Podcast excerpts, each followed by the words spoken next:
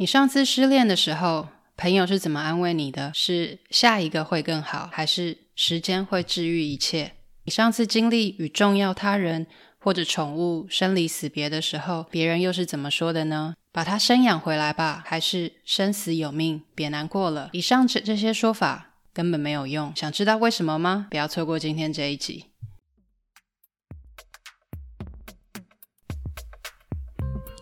欢迎来到中途笔记，这是一个关于口疾还有内向者阅读笔记的 podcast。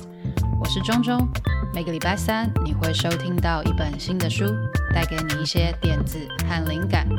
收听完后，欢迎到中途笔记粉专或网站继续讨论，连接在下方资讯栏。如果听完你觉得超喜欢，请直接五星评论加留言，并点一下订阅，就可以加入这个 podcast。才不会错过各种热门、冷门的阅读笔记，每周带你实现更多。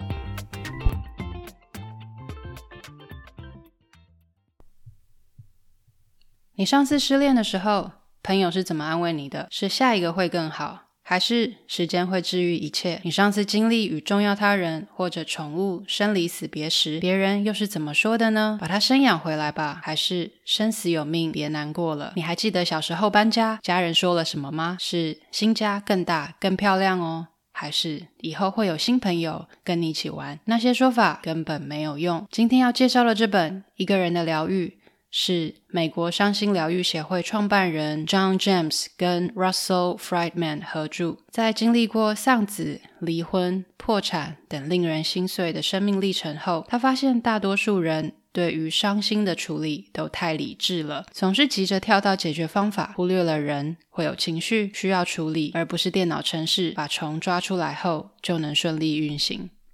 每个人一生当中，可能都都会遭遇不同的失落。其实并不只是离婚、失恋、重要他人过世，各种失落都可能让人伤心。譬如失失去宠物、搬家、变动、毕业、退休、财务危机、法律诉讼、假期结束、健康问题、空巢期等等。而通常拿来疗伤的五大无用安慰句，分别是：时间会治愈一切，下一个会更好，不要难过，为别人坚强些，甚至是我们聊聊别的吧。如果在路上看到人发生车祸了，我们总不会拿张椅子坐在旁边，等伤者自己爬起来，认为他自己就会好吧？那为什么面对心灵的伤痛，人们消极的想推给时间，或者不处理呢？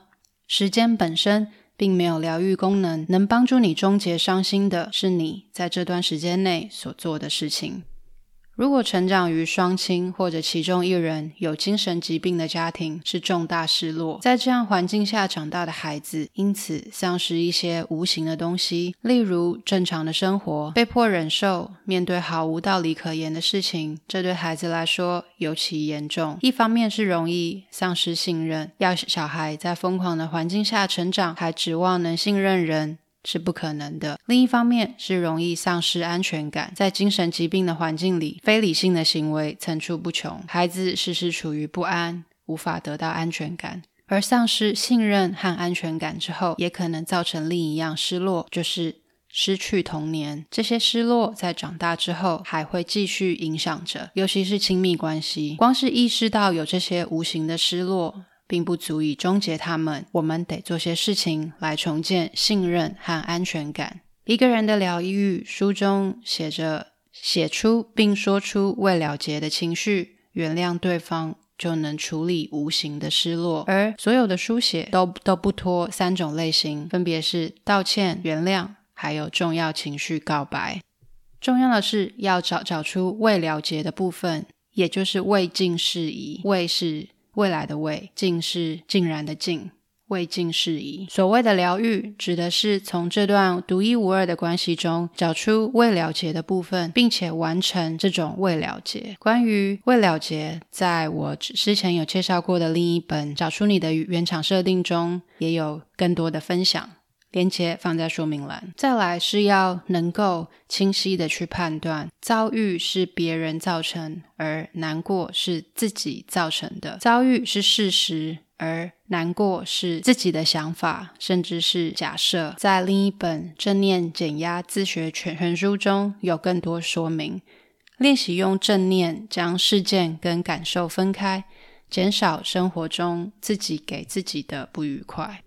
刚才有谈到用书写写出未了结的情绪，原谅对对方就能处理无形的失落。那谈完了未了结的情绪之后，再来谈谈原谅。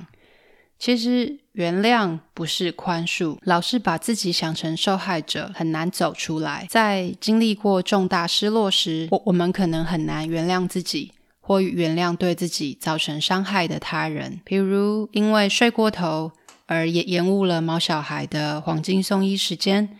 肯定非常自责，难以原谅自自己。如果不是我那么贪睡，毛小孩现在说不定早就康复了，都是我的错。其实原谅真正的含义不是宽恕，而是停止感到怨恨。原谅指的是停止感到怨恨，而宽恕是将伤害化成小事，无害，变得不再重要。我们没有要轻描淡写。假装事情没那么严重，原谅是为了让自己解脱，是是为了找回自己的幸福感。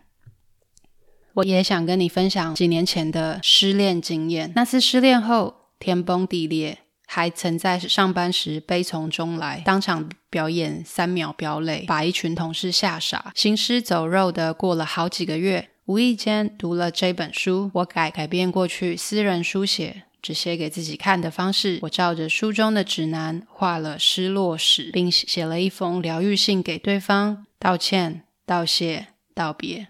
我并没有完全照着指示。把疗愈信当成机密文件，反而是直直接拿给前任，并念给他听。原因是我真心想让他知道我对他的感谢、敬佩，也想正式为这段关系画下句点。由于对方还还在这这个世界上，我有机会亲手将信交给他。那顿饭不意外，吃得稀里哗啦。明明吃吃的是芝麻汤圆，嘴里却都是咸味。说了什么早已不记得了。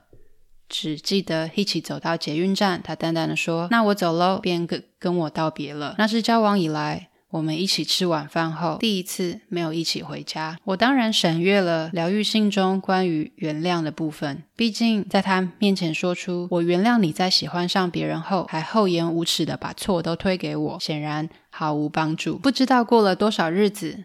我渐渐好转了，伤心难过还是难免，但不再觉得有那么多的未尽事宜。走路时脚步也轻快多了。我才不管他接不接受，只是为了让自己解脱，找回自己的幸福感，跟对方没有一点关系。画下句点，翻开新的一页。我很喜欢咨商心理师苏洵慧在推荐序里的这段分享，送给你。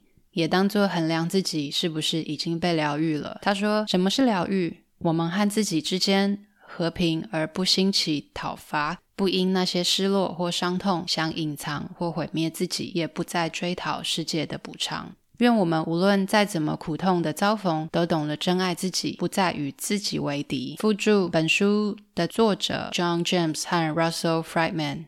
已分别于二零二一年和二零一六年过世，感谢他们为全球伤心人的贡献。Hello，希望今天这一集有帮助到你。如果想要阅读文字版，连接放在说明栏，请追踪、按赞、订阅《中途笔记电子报》，我会持续与你分享。那我们下次再见。